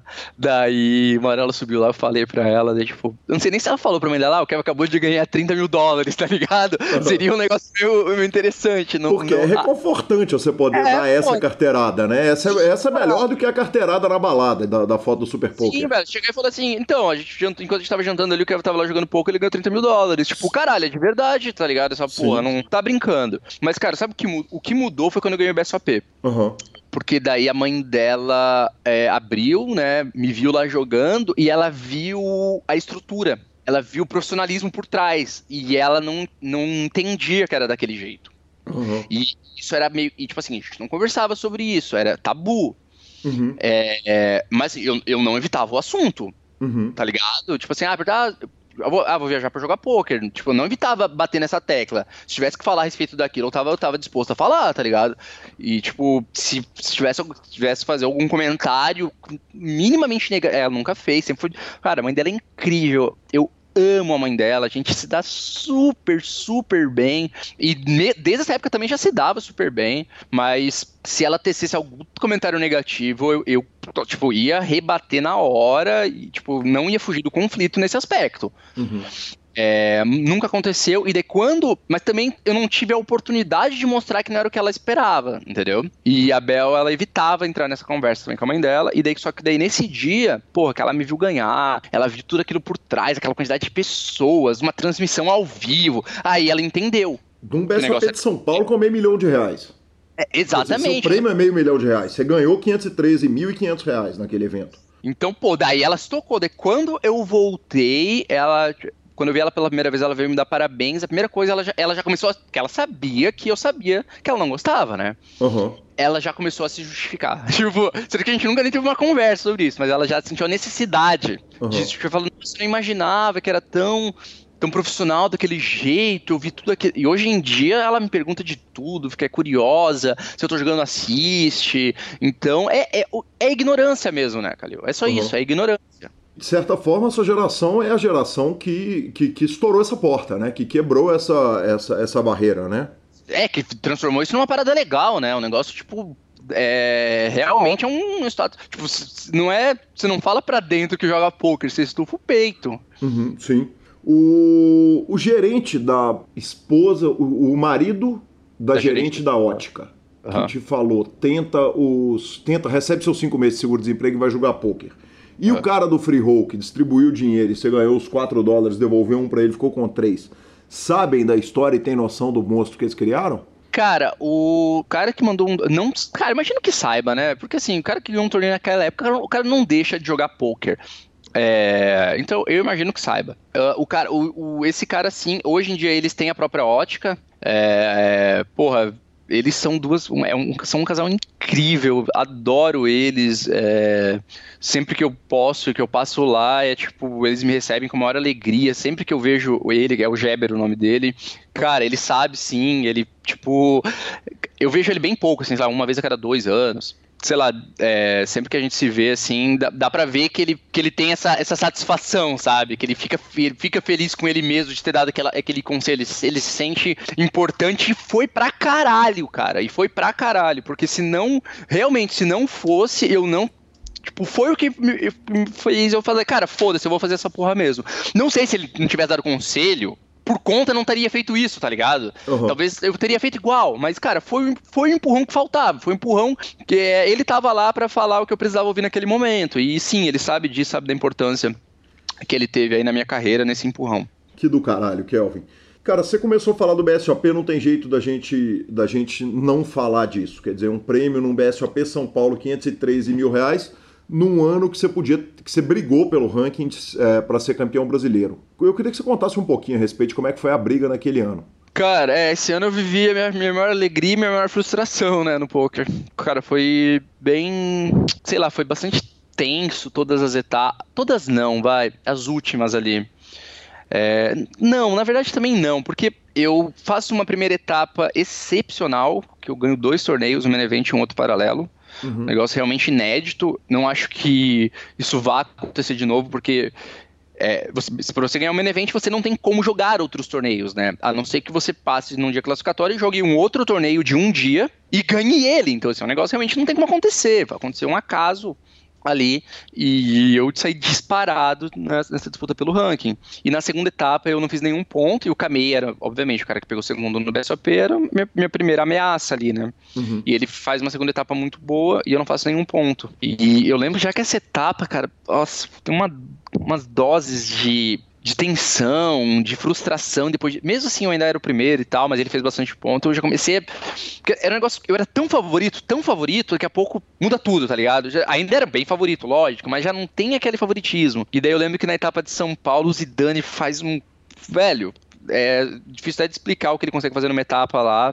E daí entra na briga também, até então ele nem era um candidato à briga. E essa etapa de São Paulo também zerei, uma etapa gigante, não fiz nenhum ponto. Uh, mas eu chego, chego, chego na última etapa ainda líder, um pouco de vantagem para o Afif e para o Zidane, e um pouco mais pro, pro Kamei ainda na disputa. E, cara, foi foi tenso, cara. Foi foi bem mais perto, porque assim, eu liderei praticamente todas as etapas. Teve uma etapa que o caminho me passa, por nada de pontos, era um empate técnico, né? na seguinte eu reassumo a liderança. E eu só fui passado no penúltimo dia de, uhum. do Super Emílios. Então, até o penúltimo, penúltimo dia eu consegui manter na liderança. No penúltimo dia, eu, eu e o Afif fizemos uma FT do, do principal torneio de Omar do BSOP e o Zidane estava na outra, a nossa diferença de pontos era de 10 pontos, sendo que um mini cash é 40 pontos. Então, assim, uhum. 10 pontos não é a diferença, né? Entre nós três, a diferença do primeiro, que era eu, pro terceiro, era 10 pontos. E nós três estávamos em mesas finais ao mesmo tempo. No último, tipo, no apagar da, das luzes, no penúltimo dia. Então, cara, essa dose de eu tava vendo o negócio escapar pelos meus dedos, entendeu? E quando eu caio em oitavo na mesa final, ali eu já sabia que eu ia chegar pro, no último dia tendo que correr atrás, né? E o Zidane ganha dele ainda, então realmente tinha ficado bem difícil pro meu último dia. Ali a casa foi pro caralho e eu comecei a precisar realmente ganhar algum dos dois torneios que tinha por acontecer no outro dia e, cara, sejamos realistas nas chances disso acontecer, né? Então foi, foi bem, bem, acho que frustrante a palavra. Olhando em retrospecto, você jogou seu melhor jogo nessa última etapa ou, ou a pressão foi sentida em algum momento? Uh, não, assim, talvez eu tenha cometido falhas estratégicas que na época eu não sabia. Eu não tive um problema né, para performar. Uhum. Isso não. O ranking ele é bem injusto no formato que ele é. Uhum. É, e aqui eu entendo completamente quem faz o ranking para ele ser dessa maneira. Ele faz para as pessoas jogarem o maior número de torneios, o maior número de entradas possível. É uma, o BSOP é uma empresa, ele está lá para ganhar dinheiro. E o ranking é algo que angaria dinheiro para o BSOP, porque faz as pessoas jogarem dessa maneira. Perfeito, as regras são essas e acabou. Então, você meio que tem que jogar é, de uma maneira que não é o melhor poker, né? Você tem que ficar jogando para ficar dando reentrada mesmo, assim. É um, é um negócio meio broxante ter que jogar dessa maneira. Acaba que você não... Pre... Cara, o melhor... O campeão brasileiro de poker, ele não é um prêmio técnico pro jogador no ano. E não é, ó, eis o teu prêmio técnico por. Então, olha quão bem você performou esse ano no BSOP. Olha como você é, se jogou bem esse ano. Não, cara. Ele é um prêmio por estamina. Só isso. Mais nada. Tem que ter uhum. dinheiro no bolso e, e raça para ganhar os torneios, os torneios que tem por aí. É isso. Cara, mas o ranking sempre foi um problema. Uh, nós vivemos um, um, momento em que fazer um ranking de poker era um inferno, tanto que é, e aí a gente foi muito sortudo, porque o André Douglas ganhou um ano, foi campeão só ganhando o, o main event. Flávio e, Reis, né, também. E era um cara do caralho, né, o André, um cara gente fina pra caramba. O Flávio ganha um, um evento no final e foi um ótimo embaixador pro poker. E nós tivemos essa sorte como não tivemos, por exemplo, quando aquele cara de Laos ganhou o main event da WSOP, que no discurso de aceitação do título dele, ele falou que ele sabia que o poker devastava muitas vidas de muitas pessoas. É, e no Brasil a gente teve muita sorte. Você acha que, que, que dá para fazer um ranking que ele não vai depender de uma runada maluca, cara? Dá, dá para mexer no ranking? Então, mas olha só, o que eu tô falando aqui é que ele não depende de uma runada maluca. Aham, uhum, sim. Ele não depende de uma runada maluca, mas ele depende. Pelo contrário. Uhum, ele sim. depende de você ficar grindando bastante torneio e jogar para dar muita entrada. Sim, mas aí, quer dizer, a gente partiu de um extremo, que é o extremo André Doblas, e, e chegamos nesse extremo desse ano, que foi um ano muito atípico, porque o campeão ganhou duas etapas de main event praticamente, quer dizer... Uhum. É... Legal, tá legal. Isso é um, isso é um campeão legal. Uhum. Duas etapas de... Entendeu? Sim. Da hora. É, é, é, mas existe um, um, formato intermediário que daria para fazer um ranking que, que não premia o, o sangue no olho e o dinheiro no bolso? É, cara, você pode fazer exatamente como é agora, mas só valer pontos da primeira entrada. Uhum. Deu, acabou. Ou de três entradas, por exemplo. Pode, por exemplo. Ou você vai decrescendo a porcentagem dos pontos conforme você reentra. Uhum. Pô, entendeu? Porque daí vira um negócio realmente. Ah, a segunda entrada vale 50% dos pontos, que seja 70% dos pontos. Pô, minha primeira entrada vale mais, vou, vou jogar sério, vou levar com carinho ela. Dito isso, se eu fosse dono do BSOP, eu manteria. Uhum eu manteria do formato atual. É o melhor formato para eles, cara. E eles têm que fazer. Tipo, é que as pessoas são muito utópicas, tá ligado? Ah, o Best of. Pô, não, mas a gente tem que premiar o melhor jogador. Cara, os, os caras, eles, eles precisam fazer o um negócio. O negócio dele precisa ser lucrativo. Você não uhum. tem BSOP, começa por aí certo? Sim. O ranking é um negócio que dá dinheiro para eles, o formato do ranking. Eles têm que manter dessa maneira, tá certo? O que você pode ter é outro, talvez alguém se, se estabelecer aí para, sei lá, criar um ranking paralelo, deve ser leva em outros, outros campeonatos é, em consideração, mas a, o, o, formato atual é esse, o ranking que a CBTH dá a chancela como campeão é o do BSOP, cara, querendo ou não é um negócio, né, então eu, eu não tô aqui na posição de querer falar como eles deveriam ou não deveriam fazer. Sim. Até porque, como eu falei, se eles mudarem, talvez nem ranking mais tenha, porque deixa de ser lucrativo para eles. Perfeito. Perfeito. Kelvin, é, e aí falando de boas memórias ainda de BSOP, teve o Torneio dos Campeões, que foi ano passado? Que a gente ganhou? Exatamente. Não, foi em 2017. Isso. 2017, exatamente. O torneio dos campeões foi um torneio que pegou todos os campeões da história do BSOP, correto? Isso, isso mesmo. Juntou todo mundo, fez um free rollzão, quer dizer, premiação sonho, né? Você ganhou o pacote total de 2018, mais uhum. a entrada do Millions 2017, mais a mesa de poker. Esse torneio foi de Foz? Foi de Foz, isso mesmo. Foi o BSOP 100. E a lembrança desse torneio? É uma lembrança maluca e grandiosa na carreira também? Cara, isso, isso é, uns, é uns negócios que são é tipo, você vê que é um torneio que ele. É que nem você falou. Pô, claro, né? Premiação excelente pro campeão e tal, mas, por exemplo, o segundo lugar quase não tinha nada. E é um torneio, assim, comparando com outras premiações que eu tenho, cara, ele, tipo, ele não vai figurar lá entre os principais, né? Mas, cara, uma das melhores memórias que eu tenho, tá ligado? Do, tipo, é, quando a gente consegue tirar o aspecto financeiro do jogo, se, é, essa memória, a do a de equipes também por Santa Catarina, e são as, algumas das minhas principais vitórias, ambas estão no top 5 aí, e não tem o valor financeiro é, nenhum, assim, o irrisório. O, o de campeões foi, pô, foi uma história bem legal, cara, que eu comprei o voo errado, velho. Eu cheguei atrasado pra caralho pra jogar o torneio. Uhum. Eu, eu, avisei ainda o DC, falei, DC, não vou conseguir chegar no final do late registration. Cê, coloca minhas fichas no final. Eu vou chegar, mas eu vou chegar atrasado. Beleza. Uhum. Eu cheguei, sei lá, velho. Eu cheguei, devia ter uns 30 blinds já. Cara, as coisas foram acontecendo. Tipo, foi um ambiente incrível. O torneio todo foi legal pra caralho de jogar. Muita gente legal. Pessoas que eu não. que foram. ganharam há muito tempo atrás, que eu não tinha tido prazer de ter jogado alguma etapa com, com algumas dessas pessoas. E eu pude, pude jogar ali. E, pô, velho, foi realmente a memória. É o, o, o, título, né? Campeão dos campeões. É um troféu maravilhoso que eu tenho aqui no meu escritório. E, cara, foi sim, foi das, das principais memórias que eu tenho. Foi um torneio muito bacana. O BSOP, o BSOP sabe fazer sabe fazer evento, né, velho? Tem que tirar o chapéu pros caras, porque conseguiram pegar um negócio aí, um, um, uma etapa marcante, que era a etapa 100, e fizeram um negócio que foi realmente incrível. É isso aí, Marcelo Lanza Maia, primeira parte, deixa na expectativa para terça-feira que vem, hein, professor? Exatamente. Quando sai a segunda parte do Fantástico, que homem! E, e cara. E eles, e eles que esse final de semana estavam fazendo corrida de kart. Ah, é verdade. Corrida de kart e quem jantou a turma foi o pai dele. É mesmo? O pai dele jantou Aí todo sim. mundo. Aí sim. Eu, eu sou da velha guarda, né? Respeito total. E professor, dando aquela rápida passada no nosso quadro de bets esportivos e que precisamos de pergunta, então quem tiver pergunta, mande lá no Super Poker, mande através do Twitter Gui Calil, Lanza Maia, arroba Gabi, de alguma forma, sinal de fumaça, grupo do Telegram, WhatsApp, entre em contato com a gente, mande sua pergunta. Temos uma pergunta do Fred Prado. Professor Marcelo Lanza, tem como viver disso? Tem.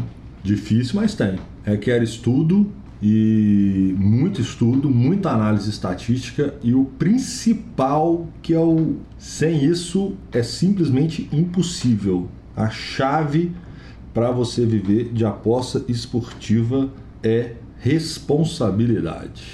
Você é, você não recupera um, um, um head do dia para a noite, você não recupera um head dobrando o, o bet do seu green então, existem várias formas de você viver disso e você fazer aposta esportiva. Quando você é um grinder disso, normalmente você separa aquela análise que você faz por classificação. Vamos falar que você coloca uma classificação de 5 pontos. E cada ponto desse seria o. Vamos supor que a sua stake de aposta custa 100 reais. Então, a cada análise que você fizer nos, nos jogos que você separou para fazer a sua, a sua, aposta, você vai classificá-los de 1 a 5 de acordo com o seu grau de confiabilidade naquela aposta. Então, se você achar que aquele é um 2 de 5, você vai colocar duas stakes, 3 de 5, 3 stakes. E o que o mais importante é que você siga o seu plano, independente que você está tendo head, head, head, quer dizer que você não está ganhando, é, que você vai melhorar suas análises, você vai, vai procurar mais sites que tenham mais informações, você vai ver mais jogos ao vivo daquilo para você entender mais o conceito. É difícil, mas é factível sim. Cara, temos o caso do Hilarious Vulgarus, que foi um cara que ficou rico achando onde que estava o buraco para apostar na NBA e ficou milionário com isso. Eventualmente os caras corrigiram, mas mas está lá, né? Temos provas vivas disso. E professor, vamos para aquela parte fantástica, cara. Vamos falar um pouquinho dos tweets A tuitosfera do programa, a tuitosfera do, do mundo do poker continua fantástica. O pau quebrando, todo mundo tocando terror. O Dog Poke tweetou o seguinte: Eu comecei a economizar muito tempo desde que comecei a deixar minhas chaves no meu carro quando eu chego em casa. E o Mike Timex McDonald respondeu o seguinte: Eu também. Além disso, eu comecei a economizar tempo adicionando o nome de solteira da minha mãe e a rua que eu cresci quando eu vou fazer alguma conta na minha vida. Então tomou uma falhinha fantástica que o Dog Poke informou ao mundo que a chave dele já fica no carro. O Mike McDonald brincou, deu uma malhada nele avisando o seguinte, filhão, se você tá querendo dar a chave do cofre para os ladrão, já bota o nome do animal de estimação quando for contar, a, a, quando for criar a conta no PokerStars. A Lauren Roberts, que ganhou um evento no US Poker Open, é, tweetou o seguinte: Não me incomoda o Zinga usar o meu nome para fazer um marketing para mulheres no poker, mas eles podiam ter pelo menos acertado no meu nome. Nossa, que coisa horrorosa, hein? Horrorosa, cara. O Zinga usou a imagem dela sem autorização para o Dia Internacional da Mulher, escrevendo por baixo Laura Roberts em vez de Lauren Roberts. Que fazem. Que... Parabéns, parabéns a todos os envolvidos. Que fa... Parabéns, exatamente. tá louco. um jogador tweetou pro Todd Bronson. Todd Bronson, alguns. Você, tem, você indica alguns vídeos para novos jogadores de pôquer. O Todd Bronson indicou o seguinte: Deb das Dallas é das antigas, mas é ótimo, indicando o clássico filme pornô. E a Marli Cordeiro disse que é, começou a twittar essa semana. Ela e o Joe Ingram começaram a twittar sobre suicide equity. É uma julgada que você faz que, que adiciona à sua equidade a chance de seu adversário pular de uma ponte. Entendi. E para terminar nossa sessão de tweets, uh, o Sérgio Prado retuitou o PokéStars Brasil. Imagine levar seu home game de amigos para dentro do BSOP com toda a estrutura e maiores eventos de poker do mundo. Nessa etapa de São Paulo será possível. É, então o, o Serginho chamou atenção para essa tweetada. Então prestem atenção que vai ter gente jogando home game no BSOP. Professor Marcelo Lanza Maia. A gente já vai correndo direto para aquela sessão tradicional de e-mails, falinhas, etc. E eu começo com o seguinte: é, o Fernando de BH é, tweetou o seguinte, cara, esse negócio de falar nome no PokerCast para regular a conta tá ultrapassado. Eu fui assistir a palestra da Gabriela Belisário no Dia Internacional da Mulher e pela primeira vez minha conta regulou no PP Poker do Sierra, terceiro lugar de 80 jogadores. Que homem, hein? Que homem, eu tive com ele lá. Sim. Eu tive com ele lá, sensacional. Sensacional. Uh, o Carlos Fernando mandou o seguinte: entrevista o Peçanho e o Decano. É, e parabéns pelo programa, falou que é fã do programa, ouve sempre, muito obrigado, valeu, Carlos. E a Lívia Ananda, cara, é, eu bati um papo com ela, ela que é a, a usuária oculta do nosso grupo do Telegram, tava contando aqui que, que adora o, grupo, sempre que ela, quando ela tem tempo, ela dá uma olhada lá no grupo e que ouve sempre o programa. Muito obrigado, Lívia, quanta honra. Mandou um beijo para o senhor Marcelo Lanza e para a Gabizinha que está aqui ouvindo essa gravação. Eu também queria mandar um abraço para o Rick Salgueiro, que esteve lá também na, na, na, palestra da Gabi. Trocamos ideia, tiramos foto, conversamos fiado. Sensacional, senhores. E um outro beijo para a Lívia. É isso aí, professor Marcelo Lanza, e vamos ficando por aqui então no programa. A gente vai lembrando que superpoker.com.br é onde você tem tudo sobre poker no Brasil. Na aba de clubes você tem a guia de clubes do Brasil, e na aba de vídeos e no YouTube você tem transmissão ao vivo dos maiores torneios do mundo, análises técnicas, programas de humor entrevistas icônicas. Revistaflop.com.br, a sua revista de poker há mais de uma década no mercado. Mibilisca.com, cobertura a mão de torneios pelo Brasil. E vamos às nossas dicas culturais, professor. Eu tinha prometido na semana passada passada que as dicas seriam literatura. É, então darei as dicas de literatura, mas vou começar falando o seguinte: eu falei do Amazon Prime Video, que está de graça para o usuário da Vivo, paga nós Amazon e paga nós Vivo. é, eu assisti mais um filme fantástico lá, que é chamado Out of Print, que é sobre a indústria de livros. É, é, é muito bacana esse documentário, narrado pela Meryl Streep. Meryl Streep. Meryl Streep. É, não é? Meryl. Isso. Isso, reto. É, eu sou bom de inglês. É, eu, eu, obrigado. Narrado pela Meryl Streep. E, e, eu vou dar duas dicas de livro. Uma foi dica da Fabi. A Fabielle me deu essa dica fantástica. É A, Lua, a Lua Vem da Ásia, do Campos de Carvalho. É, é um livro simplesmente maravilhoso. E o outro é um reforço de uma dica que já foi dada no PokerCast. Última vez que entrevistei o Serginho Prado, ele indicou o livro do Haruki Murakami, O Kafka à Beira-Mar. Eu comprei sem saber o tamanho do livro, chegou aqui para eu ler no carnaval, chegaram, chegou um livro de quase 600 páginas. Eu comecei no primeiro dia de carnaval e antes do carnaval acabar eu já tinha lido o livro inteiro. Cara, fantástico, sensacional. Obrigado pela dica, Serginho. Então, só reforçando ela para turma toda. E agora estou encerrando a minha incursão pelo Amazon Prime Video assistindo ao documentário Lorena, que conta, você lembra disso, Marcelo Lanza?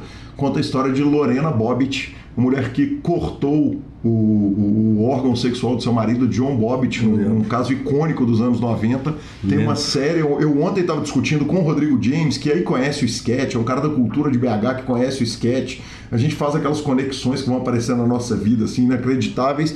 E eu fui contar para ele que eu tinha dado uma grindada na Amazon, que estava acabando. Eu vi, vi tudo, vi um monte de filme legal, um monte de documentário e, e, filme bom que tem por lá. Ele falou, cara, assista o documentário Lorena, da Lorena Bobbitt, que é fantástico. Então fica esse montão de dicas. O meu, a minha dica da semana de filme, na verdade, ele é um anime que é o Aranha no Aranha Verso. É muito bacana, eu vi, eu achei muito legal para quem gosta do mundo Marvel e do mundo Aranha é, eles, é, não, não, vou, eu acho que não vou dar nem, nem sobre o que é o filme, acho que todo mundo já viu as propagandas. Quem é interessado no meio já viu do que se trata. Então, o multiverso do Aranha Verso é, é animal, é uma animação, cara, fora do comum, muito boa, muito acima da média. E a série dessa semana eu vou dar, eu ainda não vi, vou começá-la de hoje para amanhã ou amanhã, que é a Peak Blind. Peak Blind é uma história de gangsters americanos da época de 1919 e o Watson, que me indicou a série, falou que quando ele começou a ver, ele simplesmente não conseguia dormir. Ele botava despertador para acordar para poder ver o negócio. Então é o tipo de coisa que me pega, me interessa. Aí sim, professor. A gente vai lembrando que as nossas mídias sociais são arroba Gui Calil, arroba Lanza Maia e arroba Gabi. Lanza, você tá chegando nos 10 mil seguidores, né, cara? Eu tô já tem um tempo, né? Mas como eu sou. Eu, tô, eu voltei a ser muito relapso e eu não faço nada direito, Aí fica difícil. Eu tô com 9.657 de momento. Vamos, cavalinho, vamos no arraste aqui para o podcast. Falta 300. Se eu começar, se eu postar minimamente o podcast duas vezes na semana, já ajuda a chegar nos 10. Exatamente, torcendo pelo senhor. Vamos, monstro. A gente lembra que a edição, como sempre, é do sensacional Vini Oliver e semana que vem estamos aqui. Valeu. Valeu, moçada. Até semana que vem.